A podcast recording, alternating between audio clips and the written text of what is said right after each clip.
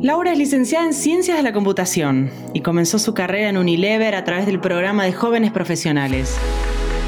Hoy es la primera CEO mujer de Unilever de Argentina. Ella cuenta que su crecimiento profesional se dio como de forma natural, ¿no? Aprovechando las oportunidades, enfrentando los desafíos que se le presentaban y que la clave siempre estuvo en ser fiel a sí misma, saber a qué quería apostar y siempre, siempre construir en equipo. Porque como ella dice, dos miradas diferentes crean una mucho, mucho más interesante. Bienvenidos a Be One of a Kind, el podcast de Globan en el que buscamos inspirarnos a través de historias de mujeres líderes que gestionan innovación, promueven la diversidad y obviamente la inclusión. Mi nombre es Patricia Pomies, soy Chief Delivery and People Officer de Globant y voy a conversar con mujeres que se destacan por su crecimiento, su capacidad de superación, su innovación, porque se han reinventado en su vida. Vamos a conocer el detrás de escena cómo empezaron, qué desafíos encontraron, qué las inspiró para llegar a donde están hoy. En cada reconocimiento, cada cifra, hay una historia. En este episodio, Laura Barnator, Nunca me planteé ser CEO cuando entré en la compañía, mucho menos habiendo entrado en el área de Haití, en una compañía de consumo masivo. Eh, la verdad que entré casi accidentalmente porque yo estaba trabajando en desarrollos de sistemas en ese momento y mi padre, que es un era un ex Unilever, que trabajó 26 años Unilever, cuando se jubiló, su gran ambición era que su hija entrara en la compañía y yo casi mandé el currículum para hacerle darle el gusto a él, ¿no? Y así fue casi toda mi carrera. La verdad es que cuando me preguntaron, siempre me acuerdo que me preguntaron apenas eh, estaba haciendo las entrevistas, en 10 años qué me hubiera, qué me gustaría hacer. Pregunta que hoy detesto fuertemente porque uno en 10 años y mucho más a los 22 no tiene la menor idea de lo que va a hacer.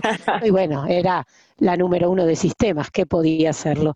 Y la verdad es que lo que me dio la compañía, y creo que, que bueno, que yo habré hecho mi esfuerzo fue que, me fue sorprendiendo en cada posición que fui tomando y, y, la verdad que se fue dando naturalmente porque yo entré y lo primero que me dieron, imaginemos 1992, no internet, no modems, o sea, estábamos recién empezando con las PCs.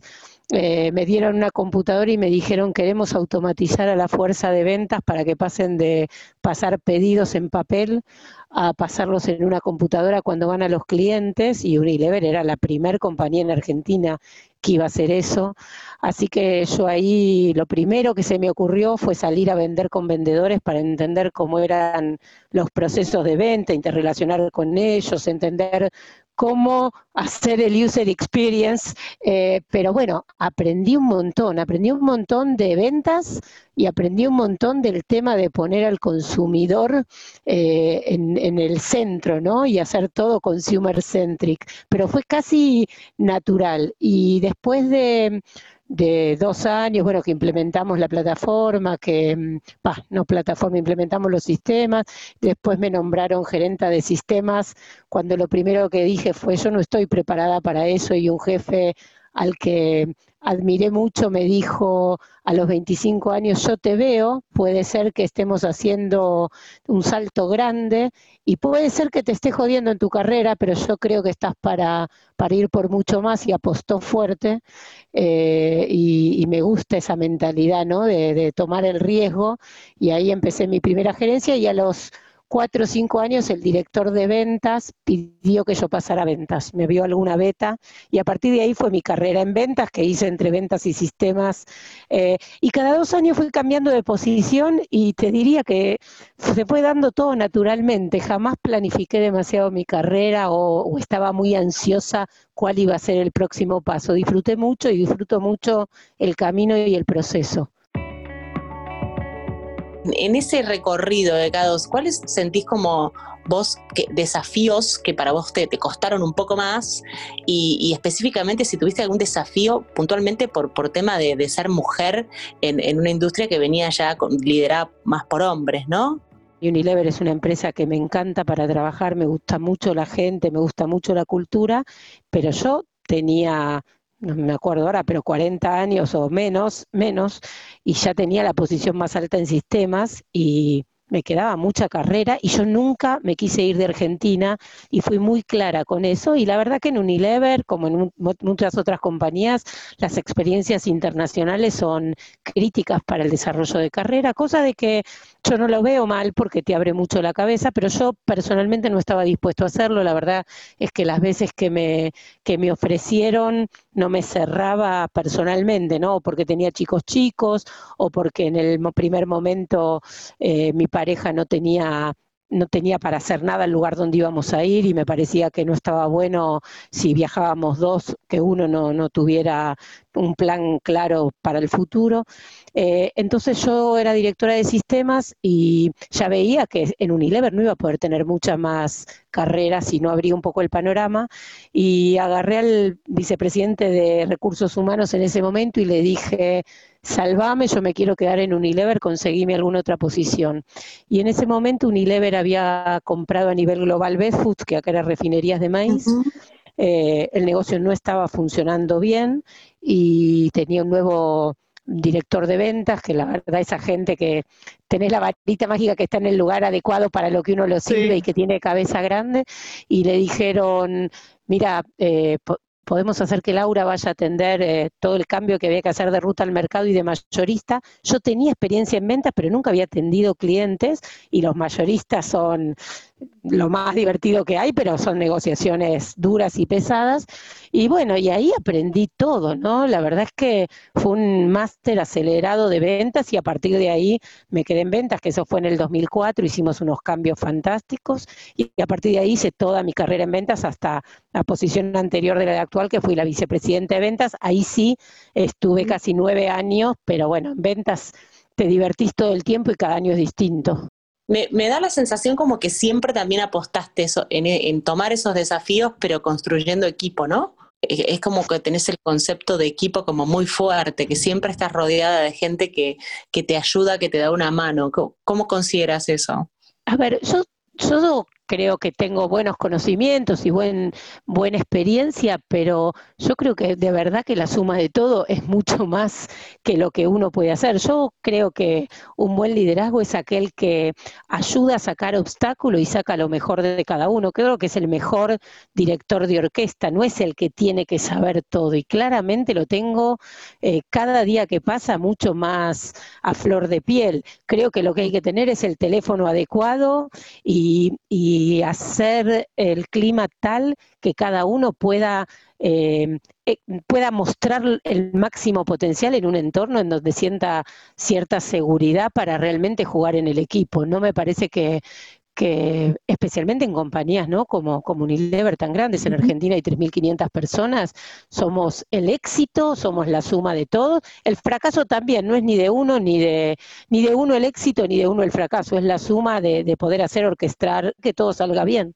Yo opino lo mismo, siempre rodearse de, equipos que sean aún mejores que uno, siempre, ¿viste? Es, es, es, es como la clave de, entender cómo, cómo expandir talentos y cómo, cómo brindar posibilidades y abrir caminos. A mí me gusta mucho hablar de diversidad, pero mucho más de lo de hombre y mujer, que claramente hay todavía un camino porque es parte de la mm. diversidad, pero si uno está seguro de lo que piensa y vos tenés miradas diversas de verdad, es la única forma de no eh, pensar siempre la misma solución para el mismo problema. Y la verdad que qué te enriquece más que otro te pueda dar una mirada que vos ni se te había ocurrido mirarla, ¿no?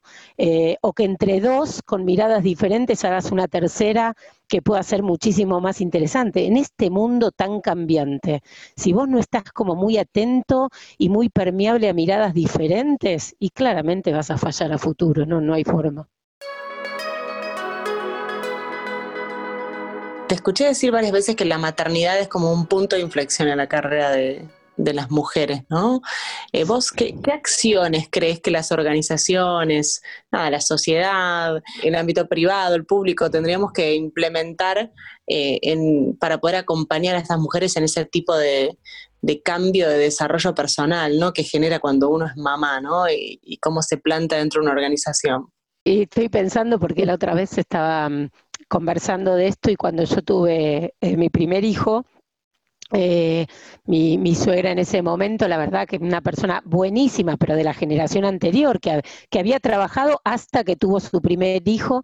Eh, lo primero que me dijo cuando ya estaba yendo para, para tener el bebé, me dijo, bueno, ahora vas a dejar de trabajar. Y yo dije, pero de ninguna manera. Vengo de una familia de madre que todavía trabaja con 82 años y una abuela que trabajó toda la vida con un gran esfuerzo, eh, así que tengo como una concepción de las mujeres fuertes trabajando, pero lo que creo que, mm, Pato, que hay que hacer es escuchar mucho más antes de las 10 recetas para solucionar los problemas, porque una cosa era la problemática o las dificultades que teníamos nosotros, yo tengo hijos de 18 y de 21, hace 20 años y cuáles eran las soluciones para hace 20 años que las soluciones para ahora. Está claro que ahora en los matrimonios o en las parejas en general se comparten mucho más las responsabilidades. Eh, está claro que, mm, probablemente existen algunos artefactos diferentes, digo, para, para el cuidado de los chicos que capaz antes no estaban. Eh, está claro que hay mucho más entendimiento en general de o el respeto por los horarios y la flexibilidad. Digo, esta manera de trabajar virtual muchas veces trae muchas complicaciones, pero cuando vos tenés chicos chicos también está buenísimo porque los tenés cerca. Entonces, me parece que yo no daría las 10 recetas, puedo, puedo dar las recetas que nosotros fuimos utilizando en este tiempo, eh, cuando entendimos que nuestro, nuestra problemática de, de, de retención o de poder seguir haciendo carrera estaba entre los 30 y 40 y lo que hicimos fue eh, licencias ampliadas de maternidad, pero también licencias ampliadas de paternidad, porque si vos das licencias ampliadas de maternidad y no de paternidad, y muchas veces en muchos lugares prefieren seguir contratando hombres y no mujeres, porque la cantidad de tiempo que te va a hacer más. Yo cada vez estoy más consciente de que primero, antes de hacer nada, hay que escuchar, porque, y no preconcebir de lo que uno piensa que, sería la solución. Hablando de escuchar, a mí me pasó que también cuando tuve a Filipa, a mi, a mi hija, y volví a trabajar, me di cuenta que Okay. Que faltaban los espacios, viste, los lactarios, y, la verdad que nadie los había visto hasta ese momento como una necesidad, o, tal vez nadie lo había levantado como algo tan tremendo. Y la verdad que hoy en día es un espacio que, está dedicado específicamente a las mamás, viste, y, son espacios que uno que tiene que crear escuchando, ¿no? Escuchando muchas mamás eh, de acuerdo a las determinadas necesidades. Así que coincido con vos. Mira, Pato, me hiciste acordar de algo porque cuando yo volví a trabajar, yo estaba en un puesto regional y yo tenía que viajar y yo tenía bebés muy chiquitos. Y bueno, yo todos los primeros viajes, hasta los dos años de mi primer hijo, ya el segundo pobre, ya llevar dos era mucho, los hice todos los viajes con mi mamá o con mi hermana y llevaba al bebé conmigo a todas las reuniones de viaje. Y entonces me daban la posibilidad, viste, de cambiar el business por dos económicas y viajaba, yo viajaba a todos lados con mi hijo. Qué bueno, eso está buenísimo. ¿Qué le dirías a, las próximas generaciones de mujeres que se están formando y que están iniciando un camino dentro de las organizaciones? Me gustaría que, puedas darnos alguna reflexión. Y lo último te voy a pedir, ya dijiste algo acerca de, tu mamá y de, de, otras mujeres. ¿Qué mujeres te han inspirado fuertemente a lo largo de tu carrera? Yo cuento mi experiencia, después cada uno es una persona en sí misma. Lo que sí yo eh, valoré mucho y, valoro mucho del resto, pero también de cómo la compañía me dio la posibilidad fue la autenticidad. Yo siempre tuve muy claro eh, qué estaba dispuesta a dar por la carrera y qué no estaba dispuesta a dar. Yo no estaba dispuesta eh, a irme del país a vivir a otro lado y yo era muy consciente por lo menos hasta hacía un tiempo, de que eso significaba un límite en mi carrera y no me enojaba con eso. Yo sabía que en este eh, trade-off de elegir una cosa y la otra, bueno, siempre en las elecciones hay algo que tenés que soltar. Y yo sabía que mi elección personal para mí era mucho más importante que la carrera, si no, no iba a ser feliz en mi elección personal. Entonces, me parece que el autoconocerse y el saber por qué querés apostar y está perfecto si querés hacer una carrera y, priorizás primero la carrera y lo personal y nadie te puede juzgar porque son elecciones. Lo que no está bueno es vivir todo el tiempo enojado con un tercero porque vos tomaste esa decisión. Entonces, mi primer punto sería autoconocerse mucho, definir qué es lo que te hace feliz en este tránsito de la vida que es una, y sobre eso saber qué estás dispuesto a ceder si no se da. Y con eso transitas mucho más libre, mucho más eh, feliz, porque al final de cuentas lo que más te importa es lo que te va a hacer más feliz. Ese sería el mayor, eh, el mayor consejo, si querés. El segundo consejo que creo que en el momento de la maternidad, a mí lo que más me ayudó es armar este artefacto de soporte, ¿no? El soporte con mis papás, el soporte con el papá de los chicos, que la verdad que, fue un pilar fundamental para la crianza también de los chicos, y también de gente que me ayudó a criar a los chicos, ¿no? En casa o, los lugares que elegí para, para el jardín de los chicos que tenían muchísima contención. Me parece que el tener soporte eh, te sirve mucho para poder estar un poquito más, más tranquilo. Y en relación a las personas, eh, a ver, la persona que más me marcó a mí desde lo familiar fuertemente, yo tengo una abuela que vino de Europa muy poquito antes de la Segunda Guerra, toda la familia la mataron en la Segunda Guerra y ella vino a los 19 años sola en un barco. Eh, para buscar a su novio, que había venido antes, súper pobre desde Europa. Primero el coraje, ¿no? Porque la verdad es, imagínense desde Lituania a la Argentina, sin idioma, sola a los 19 años bajando en barco. Digo, eso es tomar riesgo. ¿Viste? Cuando nosotros a veces decimos, tomemos riesgo. Bueno, eso es tomar riesgo. Eso es tomar riesgo, eso es, eso es jugarse por una pasión. Y la verdad que la otra persona que yo admiro mucho es mi mamá. Mi mamá tiene hoy 82 años, tiene una cabeza creo que tiene 10 veces más polenta que yo, todavía maneja contabilidad de, una empresa, pero aparte es multitasking full.